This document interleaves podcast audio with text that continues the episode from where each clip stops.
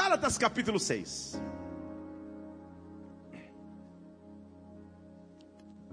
Gálatas capítulo 6.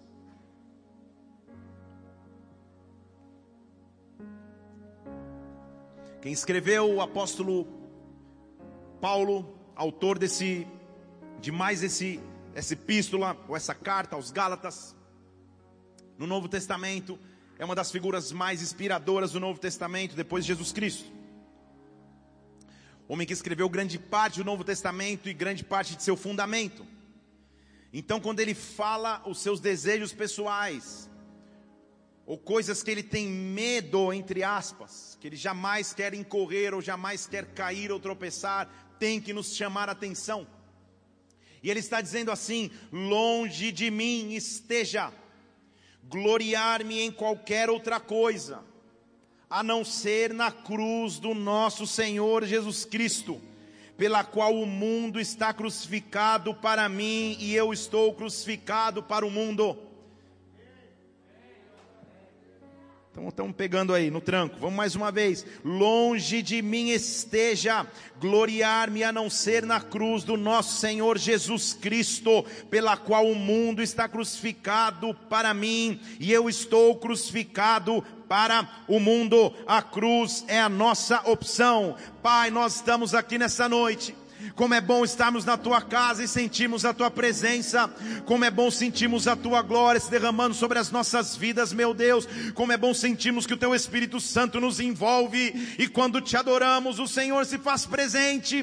Tudo isso porque o Senhor está vivo e o Senhor é real. Não há impedimentos para ti, Senhor. Não há preocupação maior do que o teu poder. Não há distração maior do que a tua intervenção de glória sobre nós. Por isso, nesta noite, mais uma vez, eu te peço, vem nesta casa casa com glória, vem nesta casa com autoridade, vem nesta casa com poder, vem, Senhor, dá ordem a legiões e legiões de anjos ministradores que se unam aos céus nesta hora e venham ministrar as nossas vidas, Pai. Venham trocar o fardo pesado de carregar pela tua paz que excede o entendimento natural, Pai. Neutraliza o que seria contrário ao teu agir e mover e manifesta aqui o teu Santo Espírito, que o teu reino venha neste lugar, que a tua vontade se manifeste agora agora, como igreja, nós te pedimos e antecipadamente adoramos o teu nome, aplaudindo aquele que é rei, aquele que vive. Oh! Em outras palavras, o que o apóstolo Paulo está dizendo é: Eu não vivo mais para o mundo. Ele, inclusive, verbalizou isso em outros momentos de, de, de sua narrativa. Ele está dizendo: Longe de mim ganhar glória de qualquer outra coisa senão da cruz de Cristo. Longe de mim me gloriar em qualquer outra circunstância senão na cruz de Cristo. Igreja, no tempo que estamos vivos na humanidade, independente se você tem 8 ou 80, 9 ou 90, ouso dizer que estamos vivendo o tempo mais desafiador de nossa geração. O tempo de maiores incertezas, o tempo de maiores apreensões, um tempo de maiores dificuldades, um tempo de grandes adversidades, um tempo onde não temos todas as respostas formuladas ou pré-formuladas. Abri esses dias a caixa de perguntas do meu Instagram e uma das perguntas que chegou e eu respondi foi pastor, vírgula, quando essa pandemia acaba? Interrogação. eu fiquei pensando, quem dera eu tivesse essa resposta. Quem dera eu tivesse em, em, um vídeo de 15 segundos que o Stories permite para gravar a resposta, uma resposta tão complexa para uma pergunta tão impossível de se responder. Os tempos são difíceis. Os tempos são desafiadores, mas eu estou aqui para dizer que a resposta de quando a pandemia acaba, talvez eu não tenha, muito menos você também tenha, mas nós temos a resposta que a humanidade precisa, e essa resposta está numa mensagem, e essa resposta está num modo de vida. Igreja de Jesus Cristo na terra, é tempo de nos levantarmos para dizer: Eu amo a mensagem da cruz, eu eu amo a mensagem que a cruz carrega, eu amo a mensagem que a cruz me apresenta, eu amo a mensagem que a cruz me proporciona. O sacrifício de cruz de Cristo é a resposta para toda a humanidade, todo aquele que respira, todo aquele que aguarda, todo aquele que espera, terá resposta na cruz. É nela que eu vivo. É no sacrifício dela que eu dependo. O sacrifício de cruz de Jesus Cristo. Eu amo a mensagem da cruz. Mencionei hoje de manhã e menciono novamente aqui. Que somente aqueles que têm tempo, tanto de vida e também de igreja, automaticamente ao verem o título dessa série de pregações que nós teremos aqui durante alguns cultos, se lembram automaticamente de uma tradicional música da harpa cristã, que eu cantava na minha infância junto com a minha avó, com a minha mãe, meus pais. Sim, eu amo a mensagem da cruz. Ah, só tá fingindo que não tem idade igual eu. Até morrer eu a vou proclamar. Levarei eu também minha cruz. Até por uma coroa trocar. Era uma música tradicional, porém muito profunda do compromisso de alguém que viveria sua história na terra sem mudar a essência de seu discurso, sem mudar a paixão de sua vida, quer viver pela mensagem da cruz, quer compartilhar a mensagem da cruz, quer beber da mensagem da cruz. A nossa história de vida tem uma essência, a nossa mensagem tem uma essência, e essa mensagem é a cruz. Hoje de manhã, e você pode depois ler, ler ouvir essa palavra no YouTube ou nos, nas, nas plataformas digitais todas a partir de amanhã, só colocar Felipe Parente lá, tanto a de hoje agora como a de, de manhã se você perdeu. Nós refletimos um pouco de manhã sobre a necessidade da cruz. Lembramos de Romanos capítulo 3 que diz que todos pecaram e carentes estão da glória de Deus todos são pecadores e destituídos estão desta glória. Lembramos de 1 João, capítulo 1, versículo 9, que diz que se nós confessarmos os nossos pecados, Ele é fiel e justo para nos perdoar. A cruz se faz necessária porque o homem é pecador. Ninguém disse amém. Porque eu sei que esse é um assunto que muitas vezes é melhor ser deixado de lado. Porque todos nós somos pecadores. E infelizmente, por algum tempo, para que essa geração não fosse tão confrontada, o discurso ou a mensagem da cruz muitas vezes não é tão aprofundada. Mas é tempo de entendermos a integralidade e a mensagem, ou a integralidade e a essência desta mensagem. Todos pecaram. Eu pequei, você pecou. Nós carecemos da glória de Deus. Quem analisa a Bíblia parcialmente, entra numa análise que eu julgo ser errada, incompleta, por assim dizer. Há pessoas que dizem o sacrifício de cruz de Jesus Cristo e sua graça já perdoou todos os meus pecados. E eu digo para isso, amém. É óbvio. Há pessoas continuam dizendo: o sacrifício de cruz de Jesus Cristo perdoou todos os, pe os pecados que eu já cometi e aqueles que eu ainda irei cometer. Aí eu digo: calma aí. Existe uma verdade parcial nessa afirmação. No tempo kairós de Deus, onde tudo já aconteceu, evidente que o sacrifício de cruz dele já perdoou todos os pecados, aqueles que eu cometi e aqueles que eu ainda nem cometi mas no meu tempo cronológico, se eu pecar, eu tenho que confessar os meus pecados. A graça não é uma, uma carta que me diz peque à vontade, porque todos os pecados já estão perdoados, senão a cruz está inválida. Quando uma geração se levanta entendendo o sacrifício de cruz, E o poder desta mensagem começa-se uma revolução chamada amor de Jesus Cristo. O que agora nós precisamos e o que a sociedade precisa num tempo de incerteza, o que nós precisamos em nossas casas, o que nós precisamos em nossas famílias é entender que nós temos a resposta, nós temos uma mensagem, nós carregamos um sacrifício de cruz, sacrifício esse que nos deu vitória, sacrifício esse que nos deu triunfo, sacrifício esse que nos deu libertação. Eu amo esta mensagem, eu amo a mensagem da cruz até morrer. Eu vou proclamá-la. Essa tem que ser, ou esse tem que ser o clamor de nossa geração. Toda mensagem é maravilhosa, mas se a mensagem põe um homem no centro somente, só o homem consegue, só o homem avança. Se a mensagem só pensa na prosperidade natural, se a mensagem só pensa na cura natural e despreza o sacrifício de cruz, é uma mensagem incompleta. A mensagem completa do Evangelho tem que mencionar a cruz de Cristo, porque Ele é o nosso maior triunfo. Então, a partir da queda do homem no Éden, passaremos a perceber o padrão da Bíblia. E o padrão bíblico é: o homem é pecador, Deus é redentor. Eu esperava ouvir um amém tão efusivo depois disso, porque justamente por essas duas afirmações a gente não foi consumido. Quando a gente estava na loucura do pecado, não caiu um raio do céu e nos matou, porque o homem é pecador, mas Deus é redentor.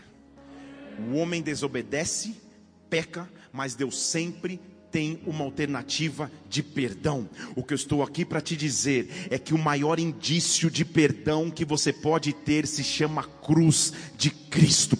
Quando a cruz de Jesus Cristo se manifesta na tua história, ela é evidência do perdão que você precisa. Ela leva embora as culpas, ela leva, ela leva embora os medos, ela leva embora as dores. Essa é a mensagem da cruz.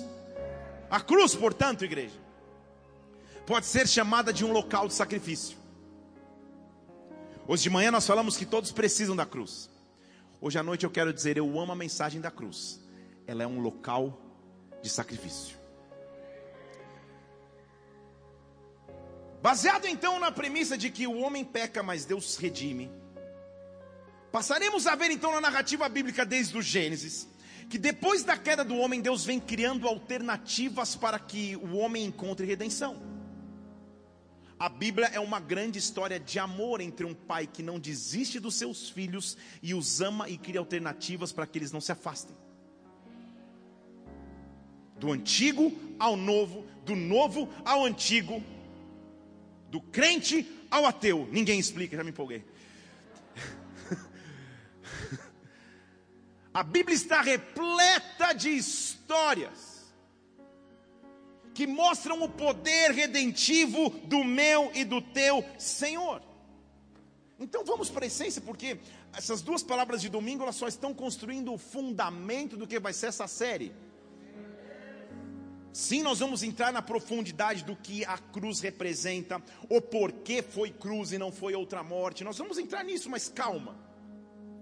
Primeiro é necessário entender o porquê ela foi necessária. E porque eu e você precisamos reconhecer essa mensagem. Estão comigo aqui? Diga aleluia. Então o homem cai, o homem peca. Eu falei hoje de manhã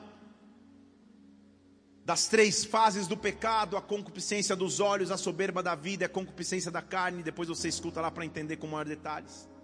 E ao cair, então Deus começa a, a criar planos de redenção. Até que quando chegamos no livro chamado Levítico, o livro das leis, estabelecidas por Moisés, nós vamos começar a ver padrões de lei então, porque pense comigo na história. Moisés tira o povo do Egito numa grande atitude de misericórdia de Deus.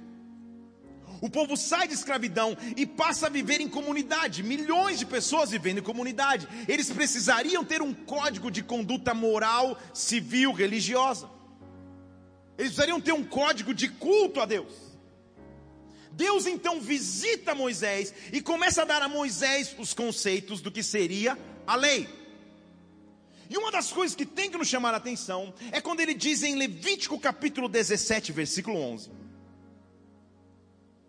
que a vida da carne está no sangue, porque eu tenho dado sobre o altar para fazer expiação pelas vossas almas, porque o sangue faz expiação em virtude da vida para que você não entre no Aurélio online para entender o que é expiação.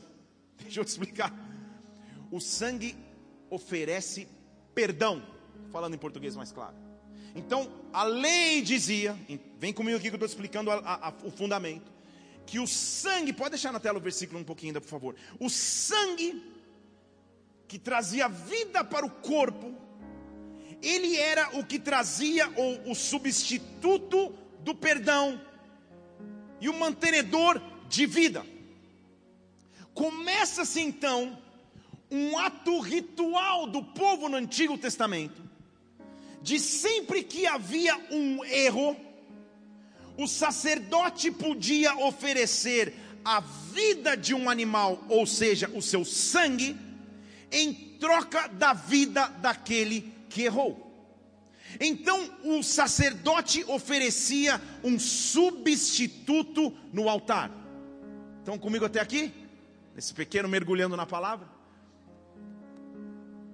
Ao invés de matar o, o, o transgressor da lei ou o pecador da lei, ele oferecia então, em troca, em substituição, ao invés de morrer o transgressor, morria alguém que derramava o sangue.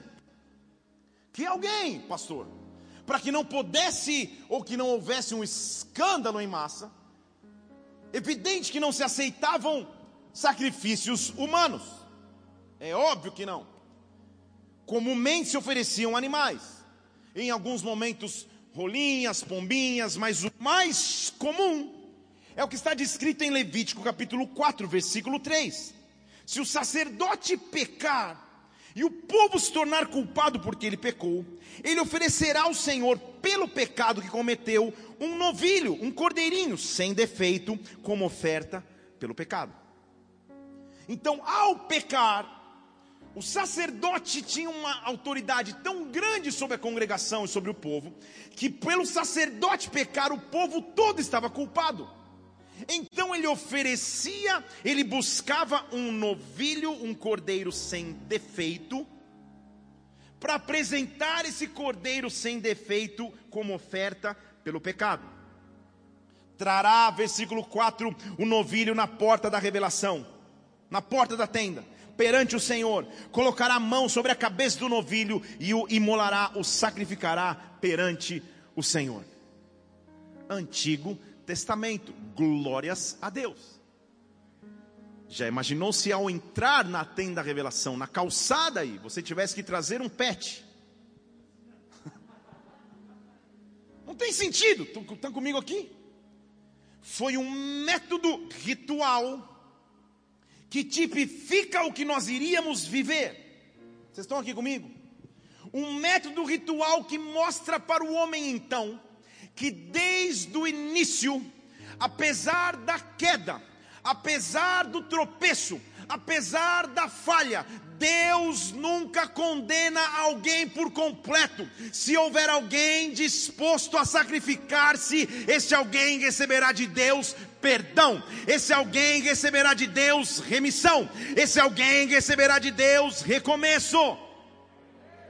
Ele continua dizendo então, se você, versículo 15 do capítulo 5 de Levítico, se você cometer uma transgressão ou até pecar por ignorância, nem sabia e pequei, nas coisas sagradas do Senhor, traga como oferta pela sua culpa um carneiro sem defeito do rebanho, conforme a tua avaliação, em ciclos de prata, segundo o ciclo do santuário, para oferta pela culpa. Eu amo a mensagem da cruz. Imagine o que era ser o pastor de um rebanho, vendo os carneiros e as ovelhas crescendo juntas, e ter que conservar um carneiro sem defeito. Já parou pensar o que é isso?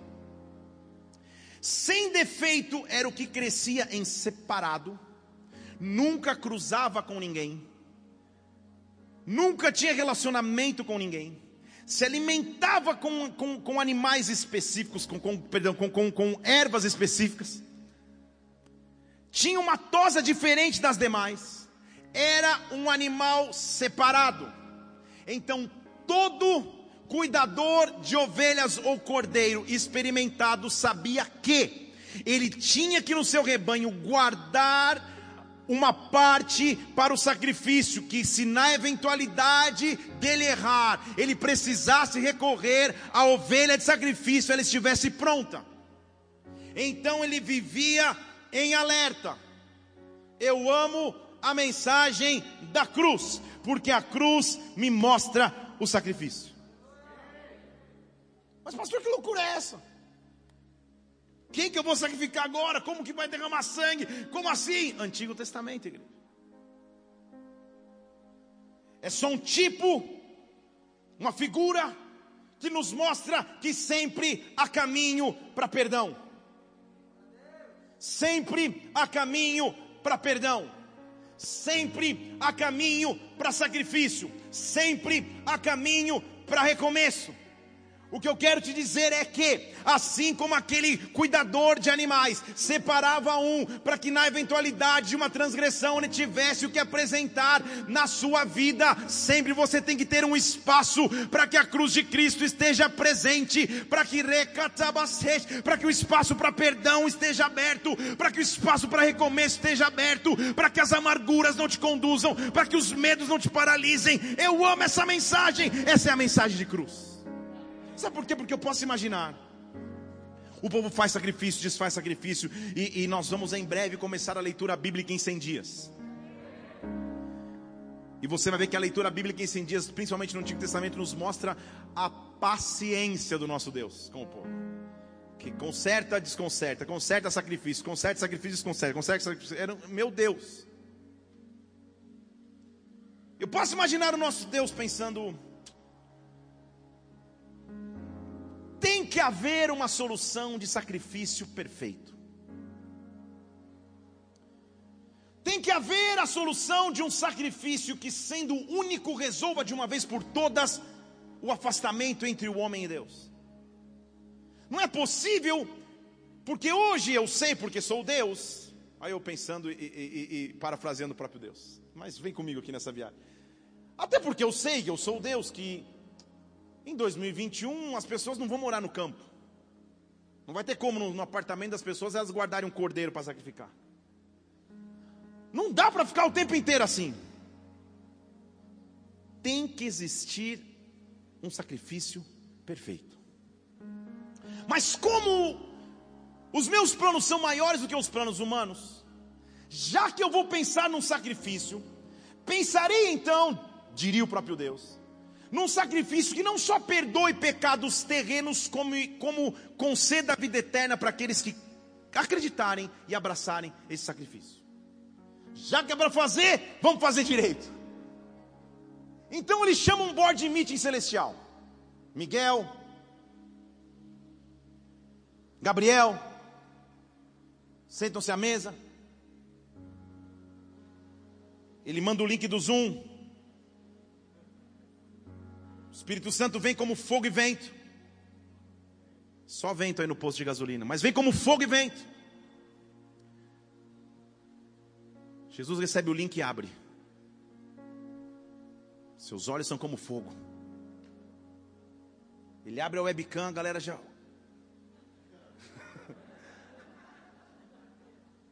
e ele fala: Filho, você se lembra de uma lei que diz que o herdeiro de um pai que perde um terreno em Israel, ele tem autoridade legal de, na sua linhagem, aparecer no futuro e resgatar o terreno perdido pela sua família? Ele diz: Claro, pai, eu estava junto contigo quando criaste essa lei e enviaste a Moisés, eu me lembro do dia. Na verdade, é a lei que nós chamamos da lei da redenção. Esse, esse, esse filho é chamado de redentor. Ah, pois é, então, filho. Aí Miguel falou para Gabriel: Conto eu ou conto você? ele falou: Estou querendo eleger um novo redentor. Pô, que bênção! É, mas redentor para a humanidade. É, então. Para que a humanidade tenha redenção, o filho do Criador tem que descer à terra e se apresentar em sacrifício. Mas o filho do Criador precisa cumprir a lei e não revogar a lei. E se a lei diz que, os, que a vida da carne está no sangue, filho, você precisa se transformar em carne e precisa derramar sangue. Vocês estão comigo? Porque senão não haverá validade na lei daquilo que eu quero fazer em definitivo. Então, filho, você está disposto? Não procure na Bíblia e não, pega, não corta só esse trecho para falar que eu estou inventando uma doutrina. Eu estou viajando, mas só para você entender.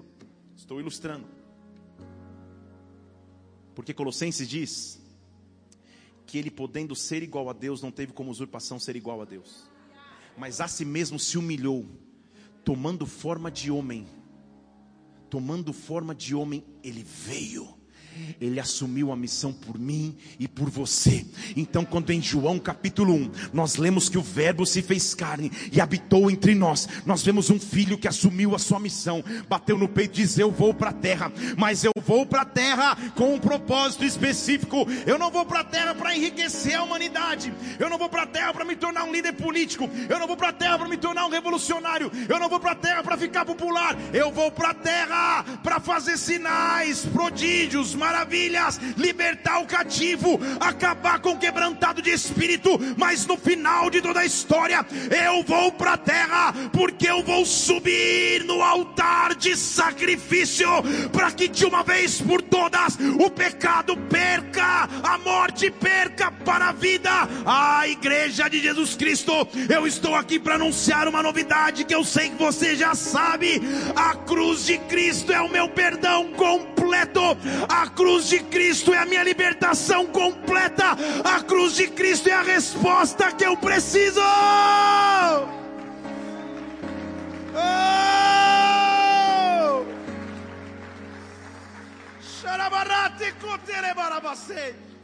João capítulo 1 está apresentando Jesus Cristo à humanidade.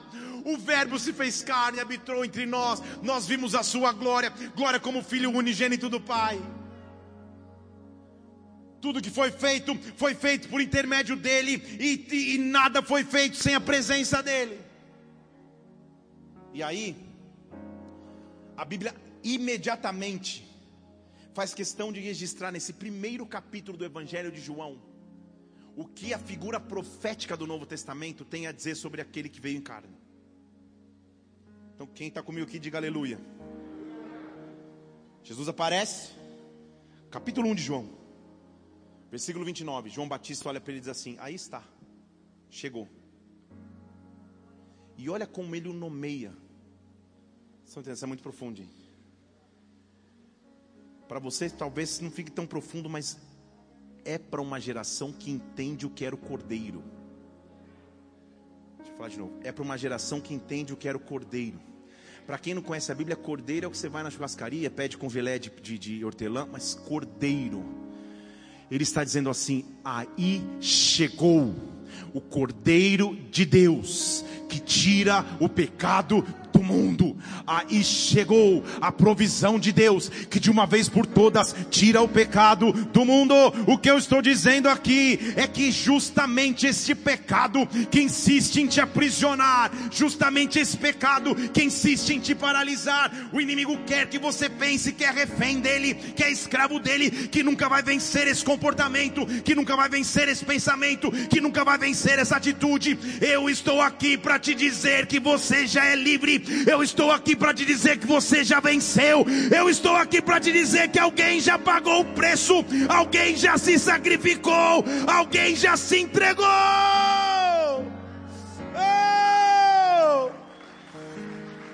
Eu tenho que adorar esse Rei, Senhor, todos os dias. Todos os dias. Porque enquanto o sangue de bodes, de carneiros, de cordeiros só traria perdão momentâneo, E se eu pecasse amanhã, mais um carneiro, depois de amanhã, mais um carneiro, meu Deus. Eu tenho que, te, que louvar o meu rei eu tenho que louvar o meu Senhor, porque Ele enviou o seu Filho e Ele veio em carne, Ele não veio em alegoria, Ele não veio de maneira figurativa, Ele veio em carne, Ele veio em carne e osso, para derramar o mesmo sangue que eu e você temos nas nossas veias, porque é no sangue que está a vida, Ele veio para entregar a vida, e se no Antigo Testamento, ao invés do transgressor morrer, quem morria era o cordeiro, deixa eu te dizer algo, eu deveria ter ido para a cruz, você você deveria ter ido para a cruz, mas quem foi no meu lugar foi Ele. Quem subiu em substituição foi Ele. Ele foi substituído. Então agora, sabe o que a Bíblia diz? Você lembra que eu te ensinei que o sacerdote fazia? Ele chegava na porta da tenda da revelação, colocava as mãos sobre o cordeiro e o sacrificava para que quando ele entrasse na tenda da revelação, ele já entrasse perdoado de seus pecados. Não é isso? Sabe o que o Salmo 100 diz? Entra por suas portas com ação de graças. Em outras palavras, supostamente, você já deveria entrar aqui.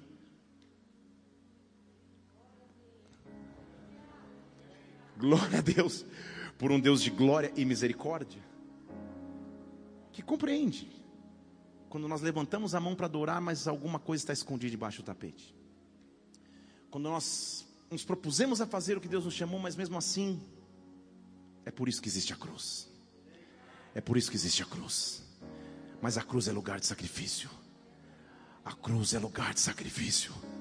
E o que eu sinto Deus dizendo para nós nessa noite é o que você precisa sacrificar na cruz. O que você precisa colocar na cruz. Qual batalha talvez você achou que estivesse perdendo? Para os medos, para as dificuldades, para as angústias, ou talvez até para as atitudes.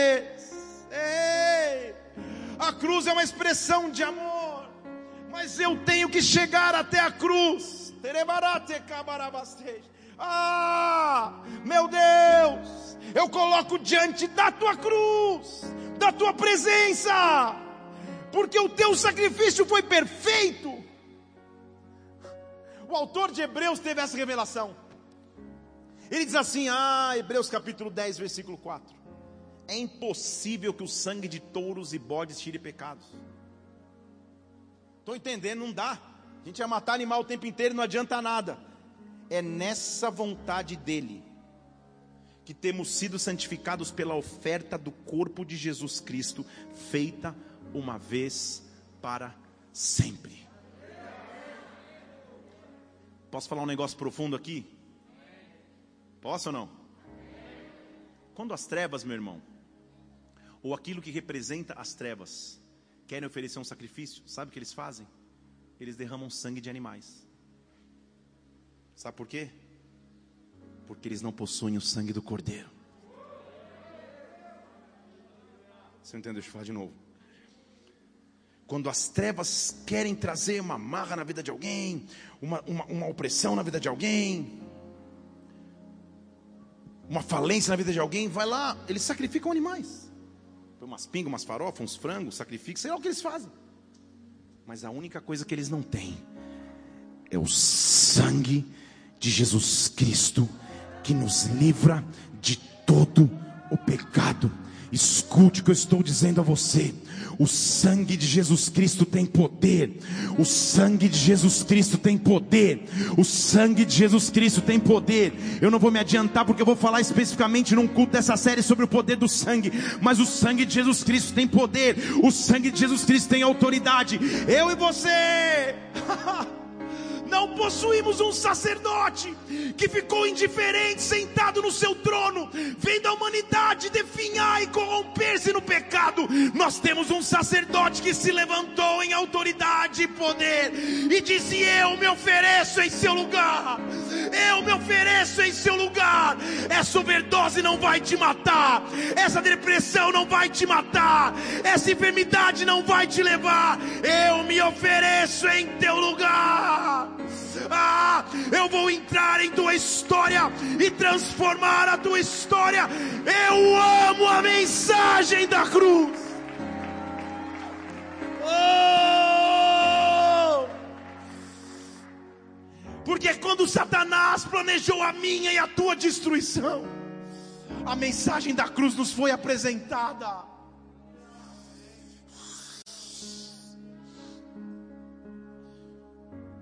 Difícil chorar no altar. Não estou triste, não. Pelo contrário. Mas é impossível não lembrar do que Ele fez por mim, por você, não ser tocado pela glória de Deus. Senhor, é eu. Quem deveria ser eu? O Senhor vem em meu lugar. Sabe por quê? Isso vale para os dias que você estiver se achando o pior dos piores quando você estiver para baixo, quando você acordar, você vai dizer quem você é. Olha aí a tua solidão, olha aí a tua família, olha aí aquilo, olha aí aquilo outro. Você vai dizer: ah, Eu sou filho amado de Deus, eu sou filha amada de Deus. Ele levantou por mim, ele veio ao mundo em carne por mim, ele subiu na cruz por mim. Ei! A Bíblia diz, versículo 11 de Hebreus capítulo 10: todo sacerdote se apresenta todo dia e não consegue ter, ter sacrifício perfeito, oferecendo os mesmos sacrifícios que eles não tiram pecados. Mas este, está falando de Jesus Cristo, tendo se oferecido uma só vez pelos pecados, agora está sentado à direita de Deus, agora está sentado à direita de Deus. Também não vou me adiantar no que eu vou pregar nessa série aqui, mas preciso te dar um spoiler de novo. Se ele está sentado lá, é porque ele também, juntamente consigo, me fez assentar nas regiões celestiais em triunfo. Ah, meu irmão, minha irmã, sempre que você estiver andando cabisbaixo, sempre que você estiver lutando na vida, sempre que a tristeza estiver apertando o teu coração, sempre que estiver difícil de caminhar, lembre-se, eu amo a mensagem da cruz. Eu amo o que ele fez fez por mim na cruz, tudo o que eu preciso, Ele já conquistou por mim. Oh!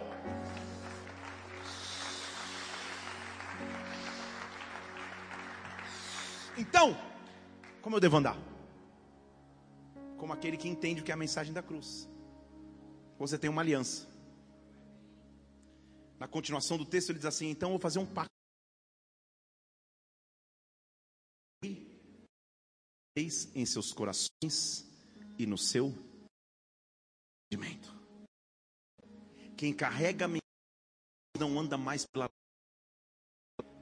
não anda mais pela circunstância natural. Não depende da economia, depende da lei da lei lei diferente no meu entendimento. A circunstância pode dizer algo, há uma lei diferente no meu coração e E aí vem o grande benefício de carregar a mensagem da cruz. Pare um segundo para pensar no quanto você já errou. Quantas atitudes você já tomou na tua vida que desagradaram o teu Deus? 10 anos atrás, 20 anos atrás, 20 minutos atrás, talvez. E Ele nunca deixou de nos amar. E Ele nunca deixou de te amar. Pelo contrário, diz: Eu vou oferecer o sacrifício perfeito que é feito uma vez, que por um perdoa pecados. Eu escrevo nos meus corações entendimento as leis. E agora, o versículo 17, você tem que imprimir, colocar na desce, colocar na geladeira.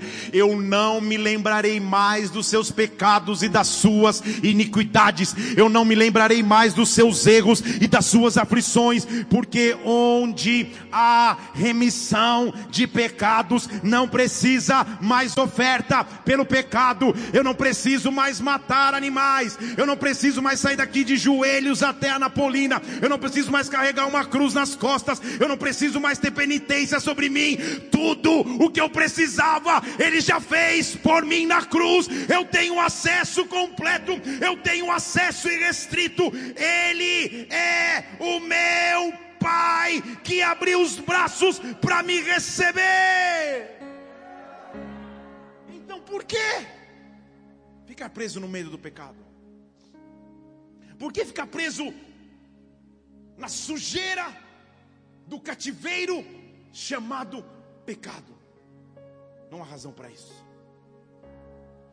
Porque é uma cruz, a minha e a tua disposição. Só que eu tenho que entender que a cruz é um local de sacrifício.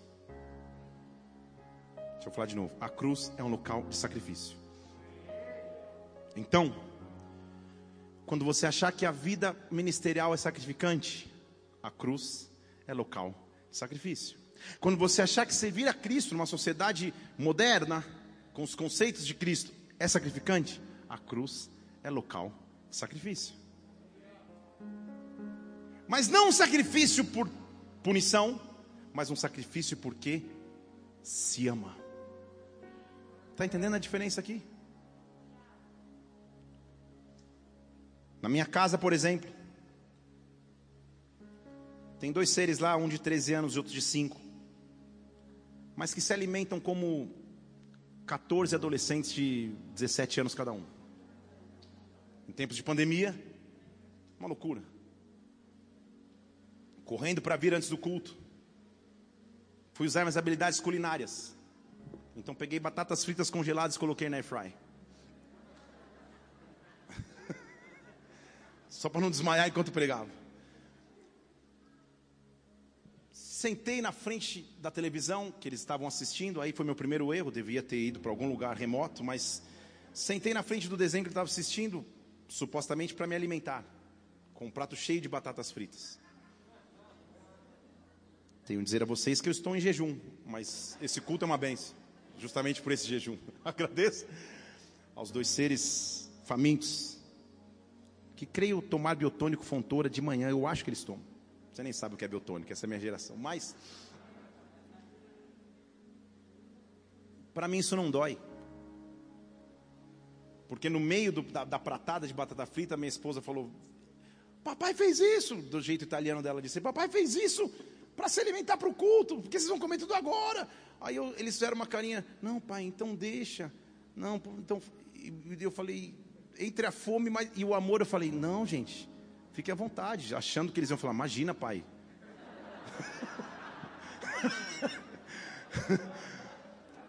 o que estou dizendo é que quando o sacrifício é feito em amor, ele custa, mas não custa. Vocês estão entendendo comigo aqui? Quando o sacrifício é feito em amor, ele custa, mas ao mesmo tempo não custa, porque ele é investimento. Eu não quero que meus filhos tenham um pai que, ao meter a mão num prato de batata frita, recebem um tapa na mão e o pai vai para o quarto comer escondido. Eu não creio que quem carrega a mensagem da cruz vive isolado de seus familiares, isolado de seus filhos, isolado de sua esposa, isolado dos seus, por pensamentos individualistas que não querem se sacrificar. Eu não creio que nós, como cristãos, viveremos na sociedade sem nos compadecer do próximo, porque nós carregamos a mensagem da cruz. Porque nós carregamos a mensagem da cruz. E a pergunta para você é: o que nós precisamos apresentar aos pés da cruz? Meu eu, nos pensamentos, minhas imoralidades, minha independência de Deus, meus sonhos, meus propósitos, minhas enfermidades, meus medos, minhas aflições, tudo pode estar aos pés da cruz. Eu quero que você se pense agora, aos pés da cruz de Cristo. Ele não está mais lá. A cruz é um local de triunfo. E quando a Bíblia nos diz: se você quer seguir a mim mesmo, negue-se a si mesmo, pegue a sua cruz e me siga. Ele não está falando para você carregar algo pesado. Ele está dizendo: carregue a evidência da vitória. Para que quando Satanás chegasse a dizer: Olha aqui, cara. Cara, olha você falando com Satanás: Olha aqui, cara. Tudo que ele conquistou, ele conquistou na cruz. Tudo que ele conquistou, ele conquistou na cruz. Eu não sou mais escravo desse medo que me aprisionava. Eu não sou mais escravo desse produto que me aprisionava.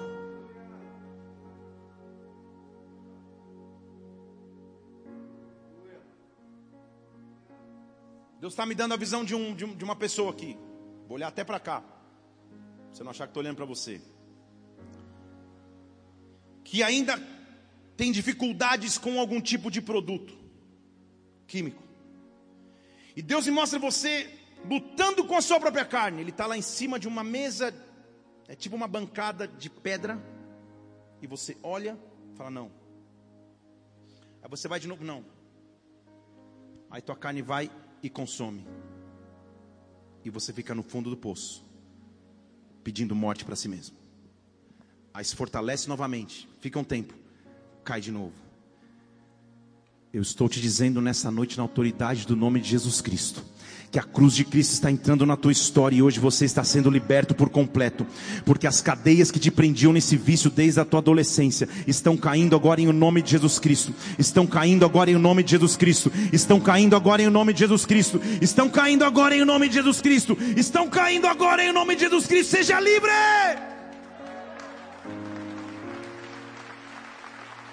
Livre! Livre! Alguém dizendo aqui não, o meu pai viveu no alcoolismo, meu avô viveu no alcoolismo, eu tenho dificuldade demais, eu não me controlo com a bebida, eu acho que bebo socialmente, mas daqui a pouco eu passo vergonhas públicas, dirijo o carro, não sei como chego em casa. Alguém vivendo isso aqui, hoje a cruz de Cristo está entrando na tua história e te curando por completo e te restaurando por completo. Há uma moça aqui lutando contra um espírito de suicídio. Vai e vem esse pensamento de morte na tua mente. Vai e vem esse pensamento de tristeza na tua mente. Em o nome do Senhor Jesus Cristo, a cruz de Cristo entra na tua vida hoje e te faz livre por completo e te dá vida por completo. Ei!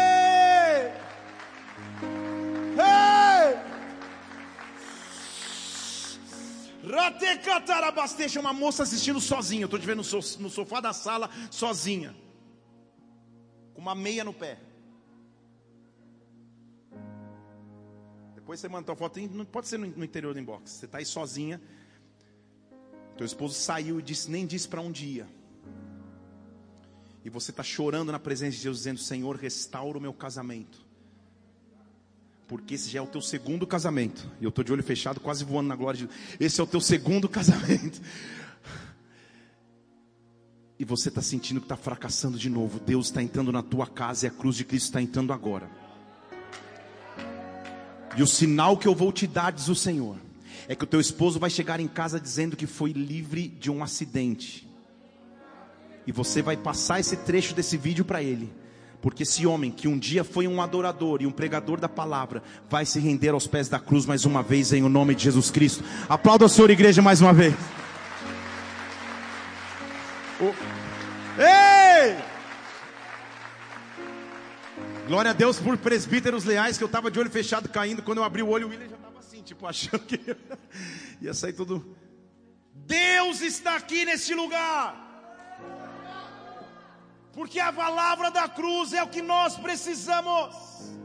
Quando a cruz vem, meus irmãos, em Hebreus capítulo 12, versículo 27, a cruz diz assim: ela significa a remoção das coisas que podem ser abaladas, coisas que foram criadas para que só permaneça o que pode ser inabalável, para que permaneça o que pode ser inabalável. Tudo que foi criado pode ser abalado, mas o que não pode ser abalado é a mensagem da cruz. Talvez o emprego que você se preocupa hoje, ele não é, certamente não é maior do que a provisão que Deus tem na tua vida. Talvez o carro que você não dirige hoje, isso pode ser abalado, isso pode acabar amanhã, mas a palavra de Deus permanece para sempre. A palavra de Deus permanece para sempre. Escute o que eu estou dizendo, Ele está entrando sobre nós. Ei, ei, para dizer assim, então, recebam. Levanta sua mão como quem vai receber algo assim, ó. receba um reino que não pode ser abalado. Retenha a graça e sirva a Deus agradavelmente, com reverência e temor. E como sempre eu peço a Deus um sinal, sem combinar com a ministra de louvor. O versículo 29 diz: Porque o nosso Deus é um fogo consumidor. Porque o que a cruz de Cristo faz para as nossas vidas é trazer um fogo, é queimar a nossa lenha, é queimar os nossos pecados, é queimar o que é palha e feno, é queimar o que pode ser abalado e aquilo que não pode ser abalado permanece. Eu estou aqui para te dizer nesta noite noite. Há uma opção para a tua vida, para a tua história. Há uma opção para a sociedade. A mensagem da cruz está mais viva do que antes. Dê um brado ao Senhor e adore-o aqui. Ei! Aleluia! Eu estou dizendo aqui que nós vamos entrar num tempo de maior salvação que você pode imaginar. Eu quero que você comece a orar pelos teus familiares. Eu quero que você comece a orar pelos teus amigos. Eu quero que você distribua essa mensagem, co compartilhe essa mensagem, porque falar da cruz é trazer a resposta que a sociedade precisa. Não, eu não ando mais no peso do pecado. Não, eu não ando mais no peso da morte. Ele me deu vida e esperança. Ei! O cordeiro que veio se sacrificar o cordeiro que veio se sacrificar. Pense nos teus piores pecados.